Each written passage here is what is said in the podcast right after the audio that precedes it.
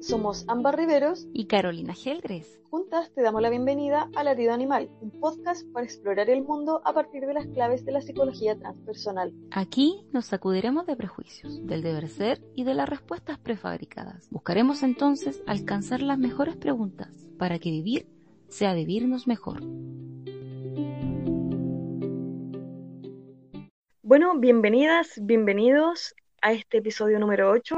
Hoy la verdad es que todo lo sucedido en torno a la muerte, más bien el asesinato de George Floyd, suceso que ha desatado mucho descontento social y protestas en ese país y por supuesto evidencia el racismo que tanto persiste en Estados Unidos como en otros lugares del mundo.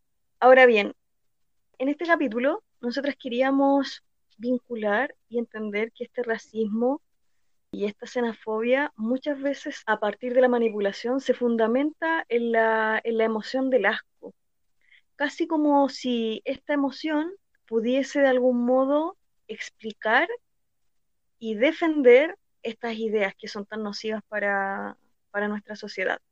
Sí, la verdad es que esta noticia se ha repetido en bastantes ocasiones, particularmente en este contexto entre afroamericanos y esta supuesta superioridad eh, policial, área, policial. Eso ya resulta asqueroso, a mi juicio. Pareciera que, en esta, en este, en esta emoción que tú dices del asco, esta manifestación se, se fuera su límite. Este límite es como voy a eliminar eso que me da asco, lo voy a anular por completo. Claro, lo voy a anular por completo para que no me siga generando esta sensación.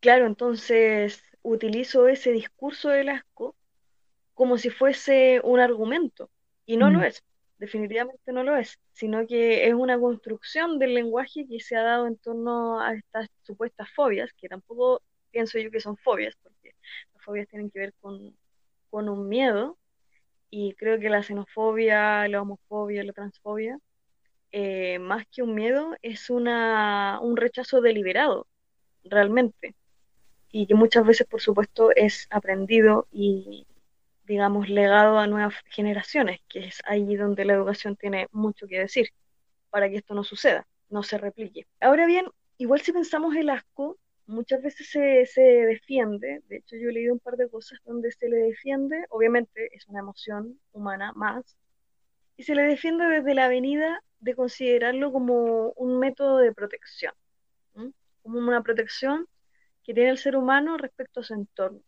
por ejemplo, respecto a lo que podría ingerir. Esto tiene que ver con la vinculación del ser humano en la naturaleza, entonces tendría este, este sensor del asco, ¿cierto? Como para evitar comer alimentos que le pudieran hacer daño, alimentos en quizás, alimentos venenosos que, fueran eh, nocivos para su salud. Ahora, igual a mí me queda un poco la duda respecto a, a qué tan efectivo es ese supuesto sistema interno, ¿cierto? Del asco, porque hoy en día mucho de lo que ingerimos es altamente nocivo y es nocivo también a largo plazo. Entonces ahí, bueno, a mí me queda un poco la, la duda de, de qué tan efectivo o qué tanto se puede entender la emoción del asco como una defensa. Por ejemplo, estoy pensando en cosas que ingerimos tan habitualmente como la Coca-Cola y está más que comprobado de, de su cero aporte nutricional, digamos, de partida y del daño que hace el organismo. Sí, es cierto. Igual en el caso de la Coca-Cola o de cualquier otro alimento que pueda ser considerado dañino, hay que poner atención y evaluar como qué tanto el ser humano estuvo interviniendo en eso. Ya nos alejamos un poco de la, de la naturaleza de las cosas o de la esco- descomposición natural de las cosas que nos puedan resultar o no asquerosas. Como que aquí en, en el caso de la Coca-Cola o de cualquier otro producto que, que en el fondo el ser humano haya puesto sus manos para crearlo o modificarlo, hay que ver que igual hay cosas estratégicas. En el fondo nos venden la Coca-Cola como rica y por otra parte altamente adictiva. Entonces piensa como el- todo el comercio también que se mueve dentro de esta misma estrategia de venderte, si bien un, un alimento dañino, pero que es rico, que es eh, adictivo y eh, a la vez como todo el trasfondo comercial, económico que se mueve a partir de eso. A diferencia de aquellos casos quizás más legítimos, entre comillas, que te generan asco porque tienen un olor desagradable o porque lo estás viendo que están en descomposición o putrefacción. Claro, ahora bien, digamos, eh, desvinculando un poco lo que es la asociación típica del asco con los sentidos del olfato y del gusto, como tú decías, también sucede que el asco se, asocia a, otros sentidos, por ejemplo, la vista, eh, la audición. En el caso de la imagen, creo que genera un discurso súper potente y en donde el asco puede ser entendido como un medio de provocación, un medio de protesta, ¿ya? Para defender los propios derechos. Y estoy pensando, por ejemplo, en el caso de las marchas gay, donde, donde se defiende cierto tipo de imágenes que para un sector de la sociedad representarían una imagen que produce asco, ¿cierto? Muchas veces eh, hay personas que en lo cotidiano han mencionado, yo creo que todos hemos escuchado, lamentablemente, personas que dicen, no, es que a mí ver dos hombres besándose me produce asco. Y es bien curioso eso porque es allí, así como mencionábamos al principio, relacionado con las otras fobias sociales, ¿cierto? Es allí donde muy livianamente, a mi modo de ver, se construye un discurso del asco como un discurso que fundamentaría una, un rechazo, una discriminación. En el fondo, ese asco me daría a mí derecho para discriminar al otro o para sentirme superior al otro. Y eso es francamente una, construcción del lenguaje. No, no, creo que tenga algo que ver con las emociones. Claro, y es interesante eso que mencionas tú de las marchas porque me ha tocado asistir a más de una y efectivamente son esos rasgos que al otro le resultan, al otro ajeno a esa realidad y discriminando esa realidad, son específicamente esos, esos actos los que en las marchas se trata igual como parte de algunas personas de maximizar, de explotar, de mostrar más, cosa que en el fondo generen esta provocación en el otro de decir, ya, ok, te molesta, te molesta esto, esto de mí, lo voy a hacer más evidente y en el fondo te voy a confrontar a partir de este de este acto de besarme con un chico, besarme con una chica, exteriorizar mis, mis gustos, mis tendencias. Claro, alguna una, una performática de, la imagen, que tiene que ver mucho con el carnaval que, que se asocia a las marchas por la diversidad. Claro, esta sensación de que somos así, nos gustamos, nos amamos y somos capaces de, aparte de disfrutar. Entonces genera una como doble provocación ahí que, que a mí en lo particular me, resulta como bastante atractiva por este efecto que tiene y, necesaria muchas veces. En cuanto a esto del, disfrute que, se genera a partir de esta instancia y de que las vive también eh, o que las vivimos, me acordé de una anécdota que tenía que ver con, con esto del disfrute. Era un personaje que le gustaba observar la reacción de las otras personas en el momento en que él se lanzaba un gas, por decirlo de manera sutil, para aquellos que le, que les resulta molesta la palabra, esa palabra. Entonces, en estos gases, en estos gases, eh, bueno, obviamente a él no le pasaba nada con su propio olor, pero le gustaban estos lugares más o menos encerrados, no sé, de camino en el auto con amigos, en el ascensor con colegas, observar la reacción cuando estas personas eh, sentían su, el olor de, este, de esta curiosidad que salía de su cuerpo.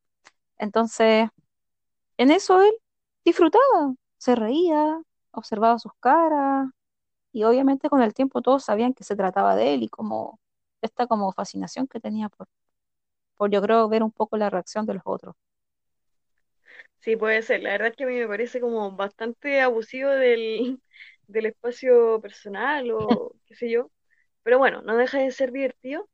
Y sabes que a propósito de eso que mencionas, de, de esta diversión, ¿cierto? Pasando desde de lo que hemos dicho, ¿cierto? hasta llegar al, a lo carnavalesco un poco de relacionado al asco. Resulta que si uno piensa en, la- infancia, los niños como que tienen mucha diversión asociada al asco, al, al provocar asco o al sentir asco o al, ¿cierto? al manipular cosas asquerosas o que les dicen que no, no deben tomar o, o que son cosas que son asquerosas.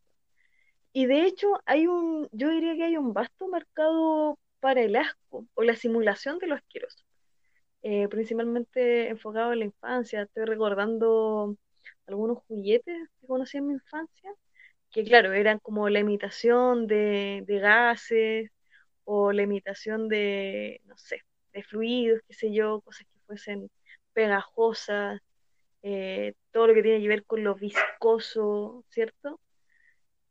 No sé, es curioso igual, es curioso cómo, cómo tiene como tantos sentidos y significados eh, esta emoción, la emoción del asco.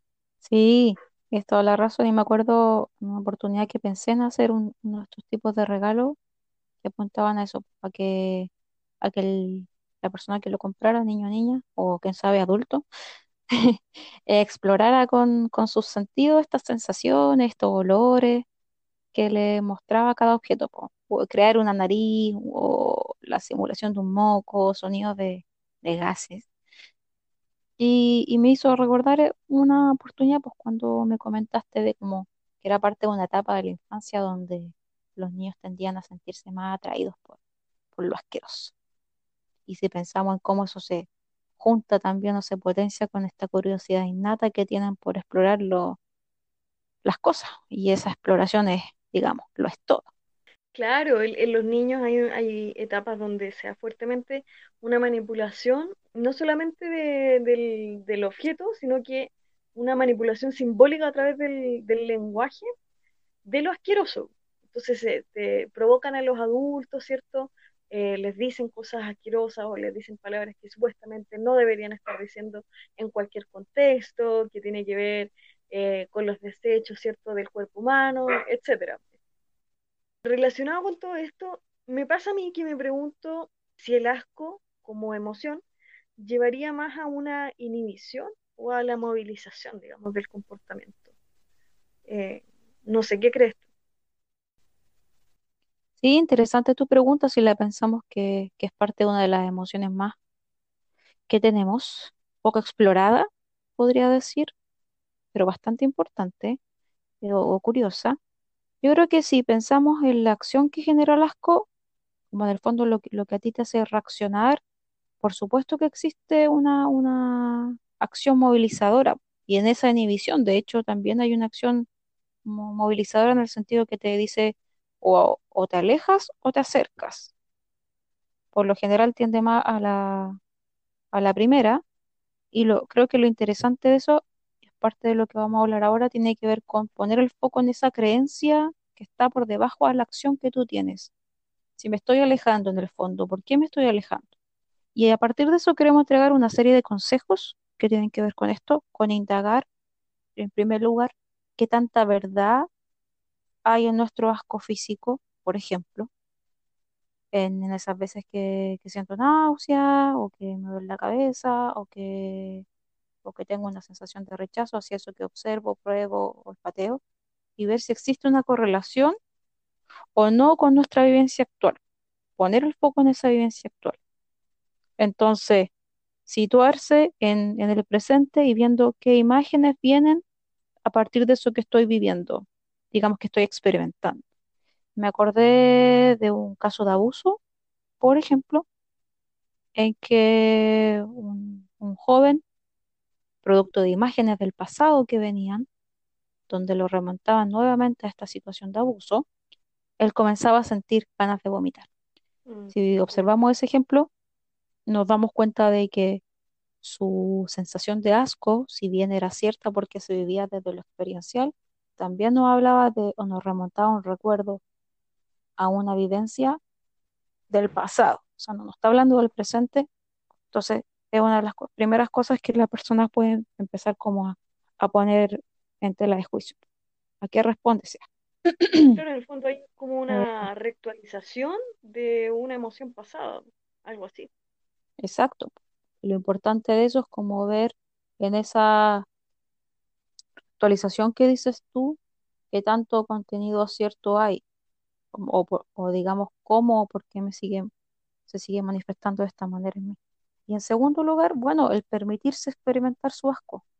No hay forma de, de conocer, de familiarizarse, de poder eh, regular una emoción si es que no, si es que no la conozco en casi en carne y hueso.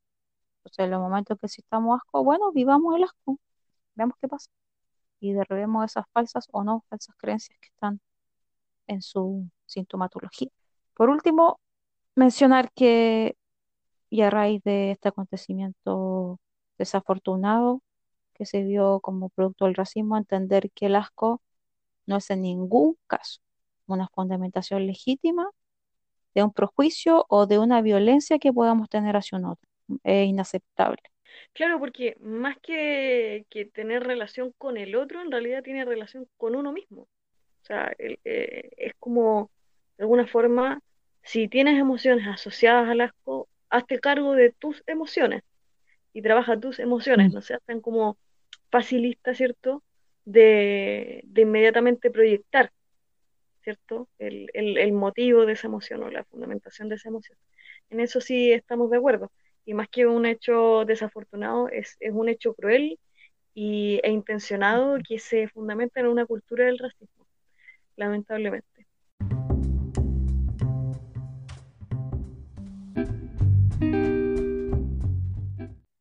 Bueno, espero que esta conversación en torno al asco les haya resultado de provecho en cierto sentido, les haya llamado la atención.